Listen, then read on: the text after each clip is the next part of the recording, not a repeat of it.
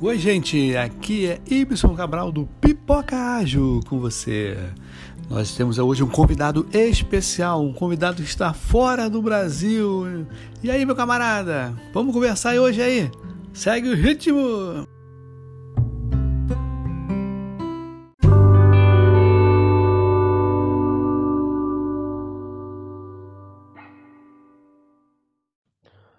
Olá pessoal, olá ouvintes do Pipoca Ágil. Aqui quem vos fala é o Wagner Leão. Eu sou fã e praticante das metodologias ágeis. Atualmente eu trabalho na Europa, mais precisamente em Lisboa, Portugal. E nesse episódio eu vou compartilhar com vocês um pouco dos desafios que eu tenho enfrentado aqui. E aí, meu camarada, tudo bem?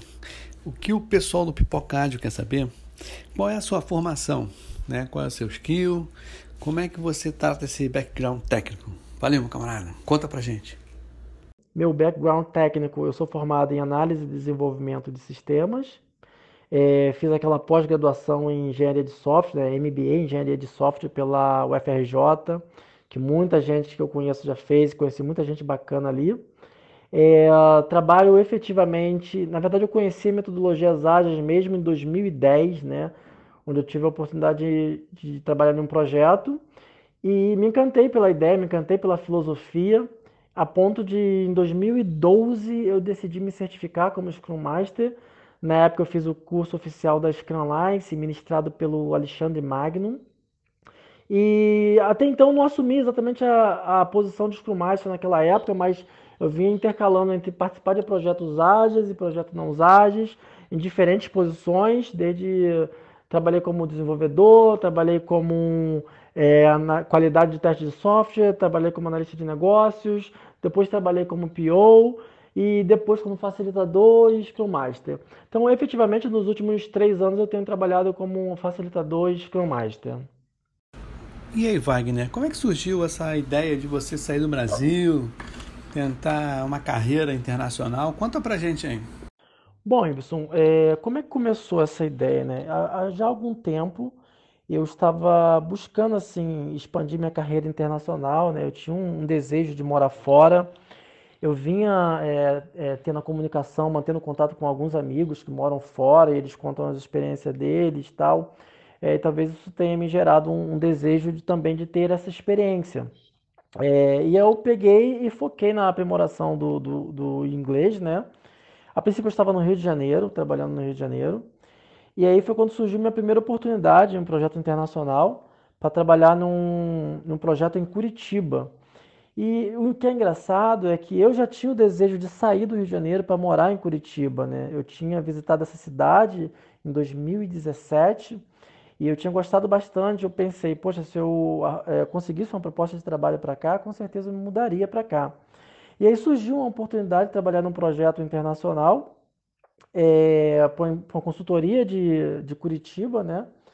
E aí, mesmo sabendo que seria um projeto de prospecção, né, que é aquele projeto em que é, corre o risco de a consultoria não ganhar a, a efetivação da conta, é, eu me arrisquei porque era uma oportunidade de eu ir já com emprego garantido para o local, então eu fui.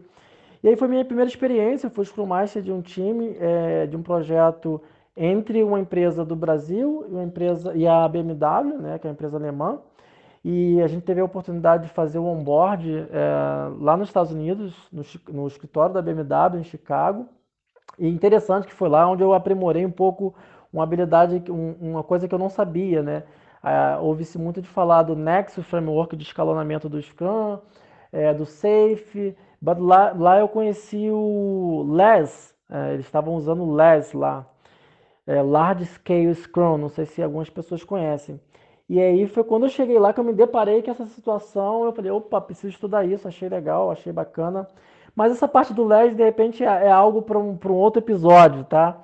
Vamos prosseguir aqui na, na minha experiência, nas, nas coisas que eu tenho que compartilhar aqui em Portugal, que algumas delas tenham até sido engraçadas. E aí, Wagner, conta mais sobre essa empresa em Curitiba, essa transição sua aí. Conta pra gente. Então, nessa empresa lá em Curitiba, é, eu atuei efetivamente com o Scrum Master e foi um tempo muito curto mesmo. A empresa não ganhou a conta, infelizmente. Eu tive que mudar para consultoria. E nessa outra consultoria eu trabalhei como Scrum Master, inclusive às vezes tendo que lidar com um time remoto, né, entre Curitiba e São Paulo. É, mas isso também, essa experiência lá é uma coisa para um outro episódio também. Como é que é lidar com um time remoto? Foi um, foi um grande desafio, foi um grande aprendizado. Mas eu queria mesmo era expandir internacionalmente mesmo. Como eu disse no começo, eu estava buscando expandir minha carreira internacionalmente. Eu sabia que Portugal poderia ser a porta de entrada para projetos aqui na Europa. Estava pesquisando já há algum tempo, sei que o mercado de TI aqui está muito, muito, muito, é, com muitas oportunidades. É, eles estão recrutando é, é, ferozmente profissionais do Brasil, né? E aí eu me, me dispus a, a, a ouvir as, as, oportunidades que eram enviadas através do LinkedIn. É, cheguei a fazer uma entrevista não só para Portugal, mas fiz entrevista para a Holanda, fiz entrevista para a Irlanda, fiz entrevista para a Suíça, fiz entrevista para a Alemanha e fiz diversas entrevistas para Portugal. Obviamente, aquela que geralmente mais chama pode onde está a maior, a maior chance de, de ser efetivado a ponto de realmente imigrar, né? E foi o que aconteceu. É uma consultoria daqui de Portugal, entre muitas outras que enviaram proposta e muitas outras da qual eu fiz entrevista, é, uma delas finalmente chegou no, no, na parte em que eles efetivam a proposta e envia toda a documentação para a gente é, fazer o processo no consulado e vir para cá já com contrato de trabalho, já com é, o visto de residência carimbado no passaporte, todos os trâmites legais é, corretos. E aí eu fiz, é, estou aqui em Lisboa há cinco meses, vai fazer seis meses agora em, em fevereiro. Wagner, conta pra gente como é que foi o processo seletivo. É muita curiosidade, as pessoas têm muita curiosidade de saber e o ouvinte de Pipoca Ágil quer saber. Como é que foi para você? E, e, os desafios têm sido muito grandes, né? É, principalmente os desafios culturais. Eu vou pontuar algumas coisas que eu já, eu já sabia da, da dificuldade que eu ia ter, já sabia do, do tamanho do desafio, já desconfiava, na verdade, do tamanho do desafio, desde quando eu estava no Brasil durante o processo seletivo. Eu vou pontuar algumas coisas do porquê isso. Durante o processo seletivo, é, tem a primeira fase, a segunda fase. Quando chega na terceira fase, geralmente, eu fiz todo o processo seletivo através do Skype, tá? É, quando chega geralmente na terceira fase, é aquela entrevista um pouco mais técnica, onde eu vou fazer uma entrevista com um gestor da área. É... Para a Europa, eu só lembro de ter feito uma entrevista onde eu tive que lidar exatamente com Agile Coach ou com outros fumais. A maioria é, da, da entrevista técnica não eram pessoas que exerciam funções é, do mundo ágil, como um PO, ou como Scrum Master, como Agile Coach, ou Agile Enterprise. Eram pessoas que conheciam do ágil, entendeu? E que faziam a parte da entrevista técnica. E aí é, começou, é, eu comecei a reparar algumas coisas, né? Por exemplo, eu lembro de uma que foi bem marcante, foi uma entrevista que eu fiz para um projeto da Suíça, onde a entrevistadora, que ela, ela era entrevistadora, ela era PO do projeto, e ela me fez uma pergunta que gerou até uma discussão. A gente ficou discutindo ali. Eu senti que é, ela não gostou um pouco da resposta. Vou dar um exemplo. Ela me perguntou. É... Bom, ela me perguntou é, como eu faria para identificar alguém que está tendo um, um, baixo rendimento e o que eu faria, como é que eu faria para tirar ela da equipe até da empresa. Bom, fiquei um pouco assim pensativo com essa pergunta e eu falei o seguinte: olha, partindo da premissa de que a equipe toda está realmente utilizando metodologias ágeis, entende dos conceitos ágeis, está utilizando algum framework ágil e que também entende da filosofia ágil, partindo dessa premissa, o processo de trabalho ele já expurga isso, ele já, ele já evidencia quem está tendo baixo rendimento ou não e, e inclusive evidencia as razões disso. Inclusive, tem um outro ponto positivo que é se a pessoa estiver tendo um baixo rendimento e o time realmente for oníssono, tiver com entendimento de ajudar-se mutuamente, não vai evidenciar é, um problema exatamente de uma pessoa, a menos que seja um problema de caráter.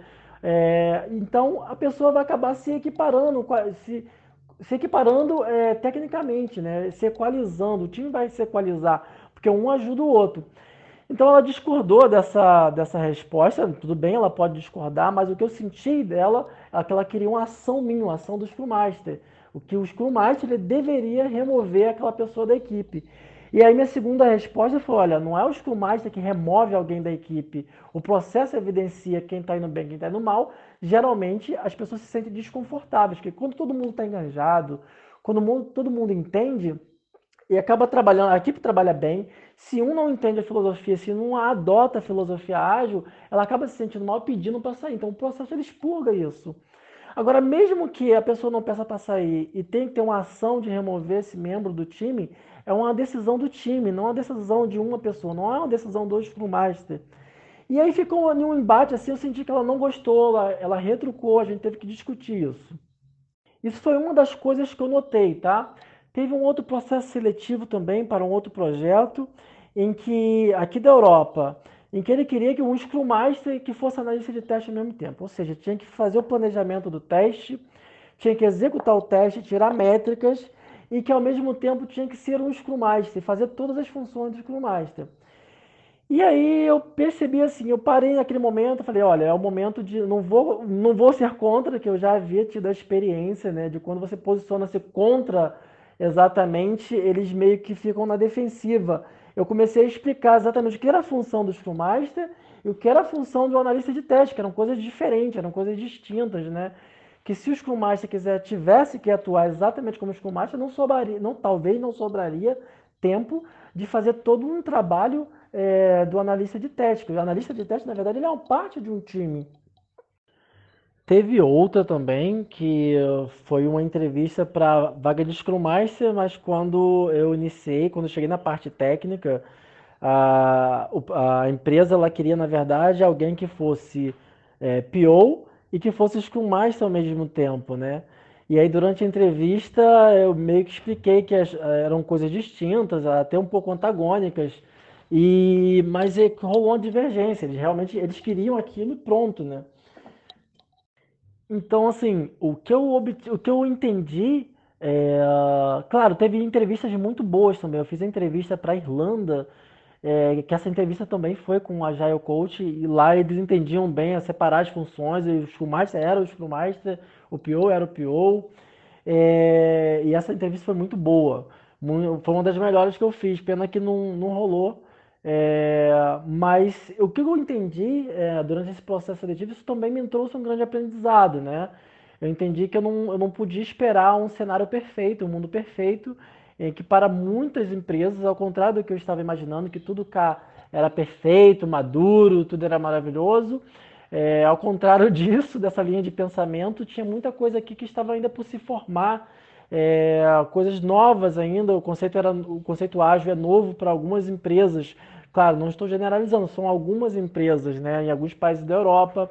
Outra coisa que eu percebi ainda durante o processo seletivo aí no Brasil era a questão do, da figura do chefe, né? Aquela figura do chefe que tem que tomar uma ação mediante alguma coisa.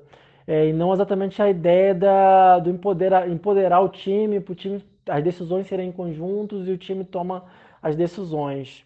Então, é, eu parei para analisar, eu pensei, poxa, é, nesse ponto, lá no Brasil, inclusive no projeto que eu estava, eu estava com um nível de evolução, de maturidade muito melhor. A gente realmente estava usando o ágil lá.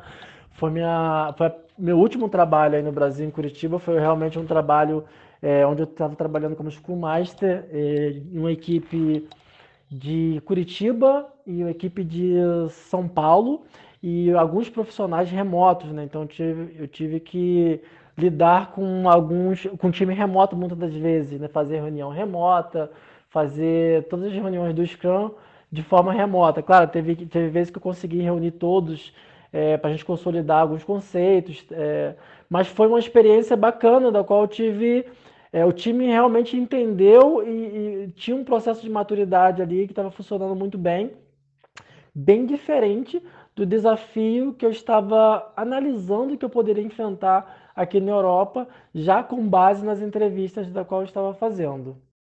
E aí foi um momento de decisão. Eu tive que pensar, olha, eu não vou encontrar o cenário perfeito. Então, se eu quero realmente ir, é, então eu vou. A primeira que chamar, mesmo que seja para ser Scrum Master, servidor de cafezinho, varredor de chão, eu vou.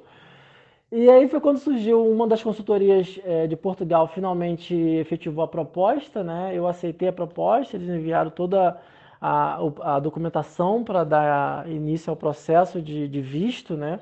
Então já saí aí do Brasil com um contrato de trabalho, é, o visto carimbado no passaporte, visto de residência. É, então eu peguei, aceitei e vim. Quando eu cheguei aqui, já ciente já dos desafios, né? Foi bom fazer todas essas entrevistas para eu não chegar aqui e achar que eu iria é, ter a sorte de pegar um mundo maravilhoso. É claro que tem empresas aqui que está utilizando o ágil já. Eu tenho conversado com muitos brasileiros, muitos profissionais aqui.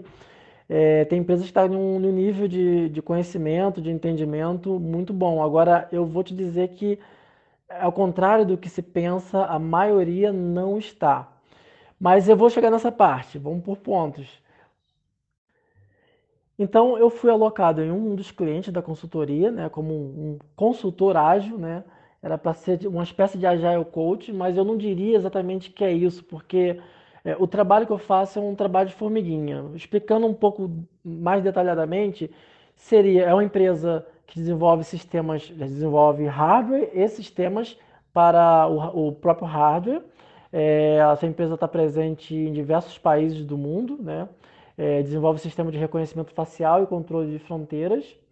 E eu entendi, e, assim, no processo seletivo com o cliente mesmo, eu já havia identificado uma série de gaps, de problema de, de. Embora o processo tivesse sido rigoroso, eu havia identificado durante o processo uma série de problemas em relação ao, ao processo de desenvolvimento, né, ao método de trabalho em si.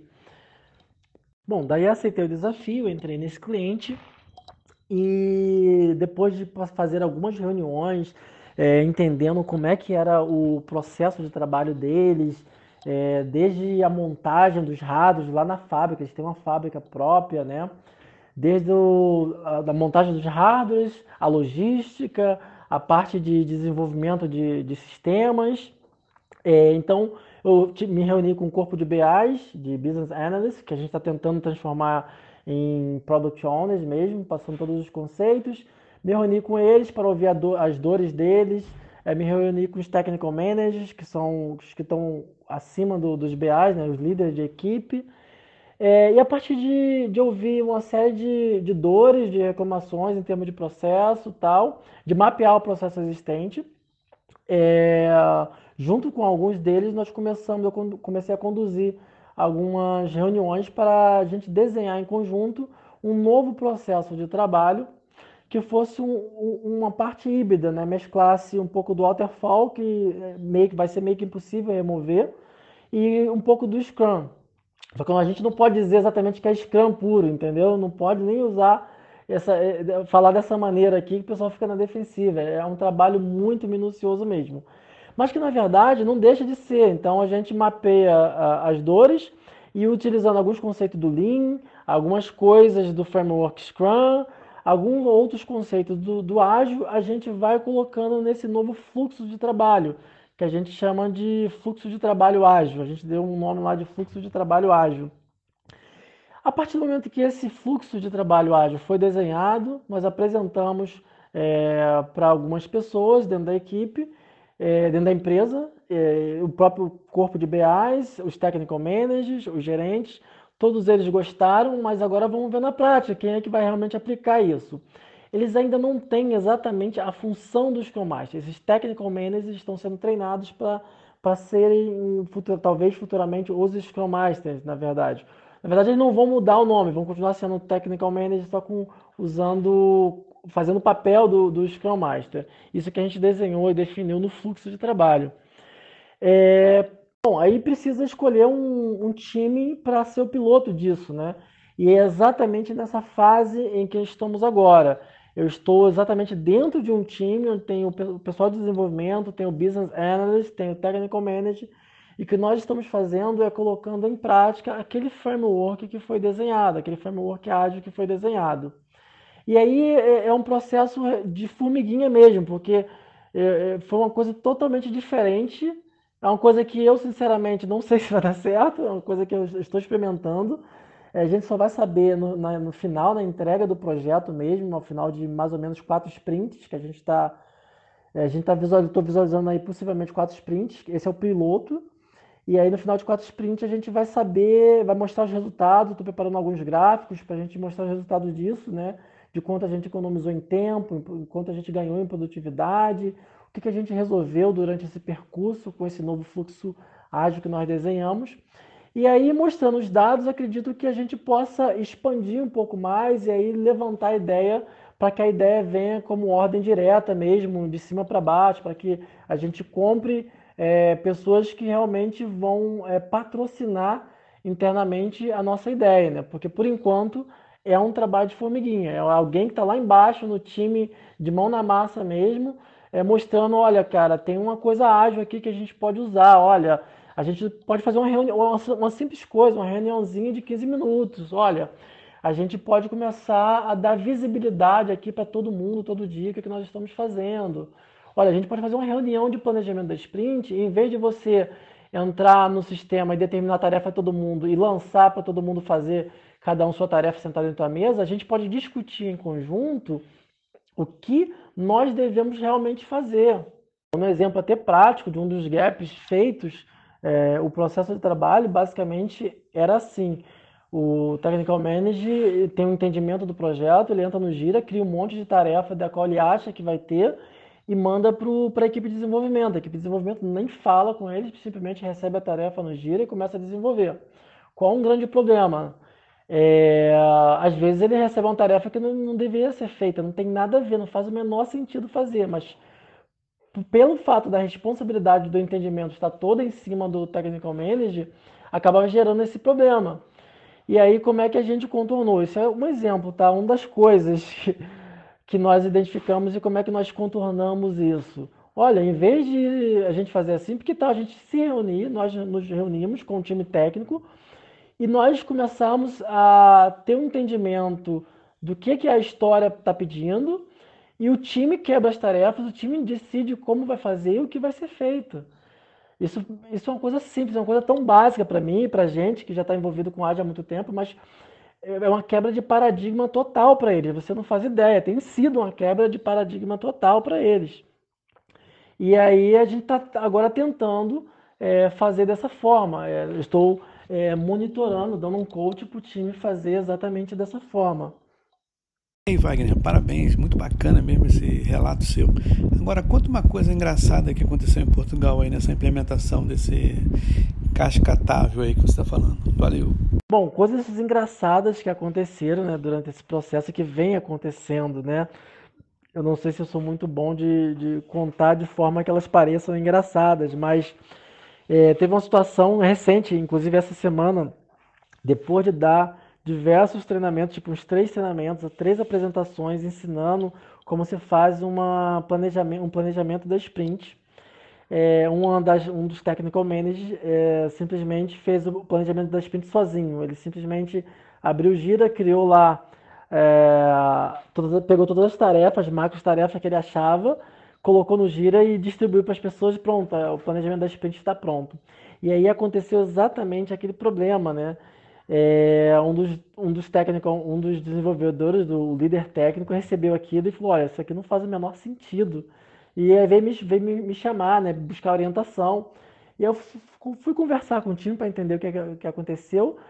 Eu falei, olha, já o planejamento da sprint está pronto, mas vocês participaram? Não, não, nós não participamos do planejamento da sprint. Eu falei, como assim? É, o Technical Manager, que era o, o Scrum Master, digamos assim, ele planejou a sprint e distribuiu a tarefa. Meu Deus, nossa, não foi nada assim que nós combinamos, não foi nada assim que nós falamos.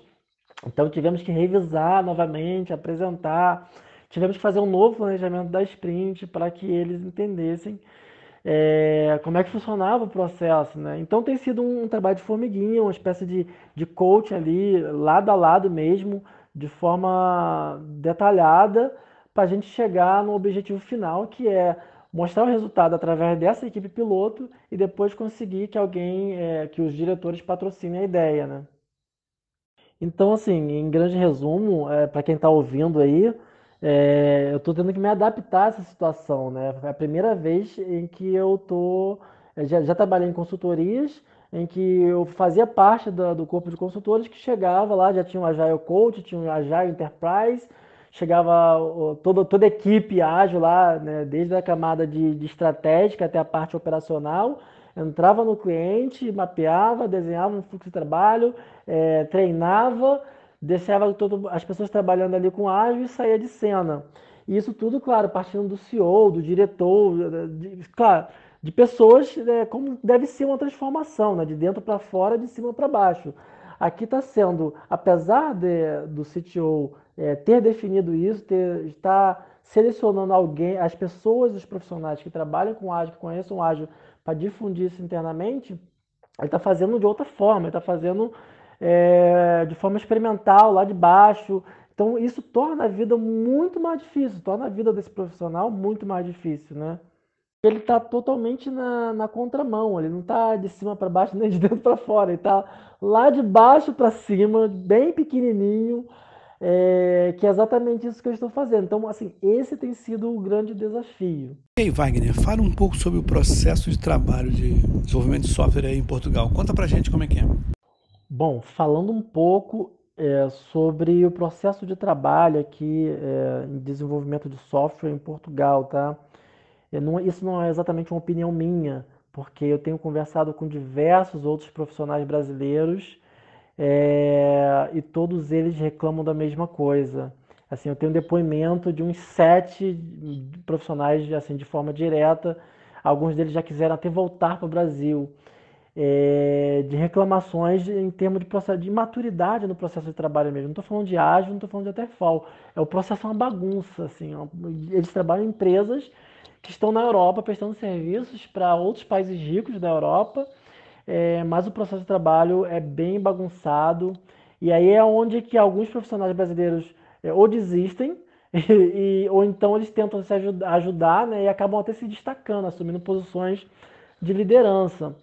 Com a maioria dos profissionais brasileiros que eu falei, vou, em, em destaque esses três, três colegas mais próximos, eles é, começaram, eles vieram para cá como desenvolvedores e hoje em dia estamos como um líder, uma espécie de coordenador técnico, utilizando, tendo que dividir entre as funções de ser o desenvolvedor sênior ou líder técnico e coordenar um time utilizando alguns princípios ágil, ou, ou utilizando o Scrum, por exemplo, ou utilizando um pouco do Kanban. Então eles acabam se destacando profissional, por, profissionalmente porque eles chegam, tá uma bagunça, ele fala, cara, não dá para trabalhar desse jeito, então vou organizar a casa, e aí fazem sugestões e começam a organizar e, e de forma natural acabam assumindo alguma função de liderança. Isso assim vai totalmente na contramão do que muitas pessoas pensam. Eu, converso com profissionais aí do Brasil e quando eu conto essa situação eles ficam surpresos. Eles acham que é, por ser a Europa nós estávamos muito, eles estavam muito adiante, muito na frente, muito mais maduros. Mas não, eu, eu diria hoje, sem sombra de dúvida, e você pode confirmar essa informação com outros profissionais brasileiros que assim o nível de maturidade em processo de desenvolvimento de software no Brasil é, está um, cerca de 10 anos na frente. 10 anos na frente. E em termos de ágil, eu diria que uns 15 anos a 12 anos. E aí, Wagner, como é que você se mantém conectado ao mundo ágil, né? Porque essas dificuldades que você está falando aí, né? Deve existir carência, né? E o Pipocagem está aí para ajudar, cara. Eu acho que você também participando, né? Mais vezes, em vários episódios aí. E eu vou pedir pro pessoal fazer pergunta também quando puder, tá legal? Mas prossegue aí, conta pra gente. Legal essa pergunta. Como é que eu faço para me manter conectado com o ágil? É realmente, uma vez que a gente, esse é um grande desafio meu mesmo, né? Uma vez que a gente não tem tanta difusão, difusão do ágil aqui, tantos eventos, é, pelo menos aqui em Lisboa, por enquanto, não tem. Né? Lá no Porto, o pessoal já está até fazendo ah, ah, alguns movimentos, alguns eventos, alguns encontros. Tipo, rolou um Agile Bee lá é, recentemente, mas aqui em Lisboa ainda não teve, é, não que eu saiba, eu procurei alguma coisa, mas não tem, não encontrei nada, assim, nenhum meetup que eu pudesse participar. É bem escasso. Inclusive, eu estou querendo movimentar alguma coisa por aqui, tenho me reunido com alguns Scrum com algumas pessoas que estão conseguindo êxito aqui com as metodologias ágeis para a gente começar a criar alguns eventos. Isso é até engraçado porque mais ou menos eu acho que foi em outubro do ano passado, o Fábio Mourão, nosso amigo que todo mundo conhece aí, o Fábio Mourão, ele teve aqui em um, em um evento na Universidade Europeia. E aí eu falei, poxa, legal, o primeiro evento ágil aqui que eu vou participar e vai estar lotado na Universidade Europeia. Cheguei lá, cara, tinha poucas pessoas, a maioria brasileiro, né? A maioria brasileira, claro, tinha portugueses lá também, mas a maioria do, dos participantes do evento eram brasileiros. E depois desse não rolou mais nenhum. E assim eu pude perceber que é, o grande desafio aqui é realmente cultural, né? Assim, me parece que a galera, isso é muito novo ainda, tem a parte do a parte cultural aqui em, em relação a, ao presentismo, em relação à questão do chefe, do líder que delega, que manda, é muito forte ainda, né?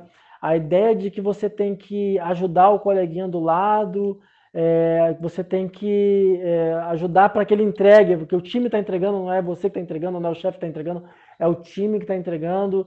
É, essa, essa ideia ainda me parece um pouco conflitante com alguns conceitos é, de chefia, alguns conceitos da, da gestão ultrapassada, digamos, a gestão antiga, né? não exatamente ultrapassada, porque em alguns lugares funciona, não posso dizer dessa forma, mas da gestão é comando-controle, digamos assim. Então, é, o grande desafio é isso. Eu sinto que cá, nos processos de trabalho, no ambiente de trabalho, ainda existe muito a questão do comando e controle, a gestão por comando e controle. E isso é uma coisa que é, é, tem sido bem desafiadora. É, vou te dizer que é bem difícil é, contornar essa situação. Mas respondendo diretamente, como eu me mantenho conectado, né? Eu não acabei não respondendo a pergunta. Como é que eu faço para me manter conectado com a Ágil, uma vez que não tem tantos eventos aqui, conforme rolava lá no Rio de Janeiro, conforme rolava em Curitiba, né? É, cara, praticamente eu me mantenho conectado hoje na internet, através de, de, alguns eventos que alguns brasileiros fazem, através dos podcasts, do próprio podcast do Pipoca Ágil. Tem um podcast também que eu sigo internacional, que é o podcast do Vasco, da, do Vasco, super recomendo, depois eu posso passar para vocês tem também é, alguns eventos que o meu amigo Ramon e o Seba do Agile Arena tem feito aí no, no online e eu tenho participado com eles. Então essa é a forma que eu faço para me manter conectado aí com, com o mundo ágil, trocar as ideias, ver as experiências dos amigos, coisas que deram certo, coisas que não deram certo e aplicar do lado de cá. Poxa, Wagner, que bacana mesmo essa sua passagem. Pra, para os ouvintes do Pipoca Ágil, o episódio terminou, né? E eu quero agradecer né, a sua presença, Wagner, né, essa presença internacional tá, aqui no Pipoca Ágil. Os ouvintes vão ficar né, muito satisfeitos com você, realmente tirou muitas dúvidas, tá? E é isso aí, cara bola para frente. O Pipocado está com as portas abertas para você. A qualquer momento a gente pode voltar a se falar, você mandar um e-mail. Até eu vou colocar um e-mail no ar aí, é o pipocaagil@gmail.com. Tá? É um e-mail que pode receber qualquer tipo de pergunta, sugestão, tá? Mas é isso, Wagner. Muito obrigado mesmo. Estou muito feliz por você ter participado nesse episódio. E vamos ter vários episódios com um Agile Coach em Portugal. Bom, agradecimento, eu queria agradecer a você, Ibson, pela essa oportunidade aí. Eu venho ouvindo, eu tenho ouvido alguns podcasts, né? Eu, o Pipoca Ágil é um deles. Agradecer ao Ramon, que fez essa ponte aí. É, o Ibson, não sei se você lembra de mim, a gente já se encontrou em alguns eventos ágeis aí no Rio de Janeiro, mas a gente não se falava, né? Então, é através do meu amigo Ramon, que foi meu Agile Coach aí no Rio de Janeiro, quando eu trabalhei, ele que fez a ponte de ligação, então agradecer aí a todos vocês, ao Ramon, ao Seba, ao, a, a, você, Ibson, a galera do Pipoca Ágil e todo mundo que tem contribuído aí com esse mundo ágil e eu, cada outro lado do mundo, tem absorvido. Grande abraço para vocês.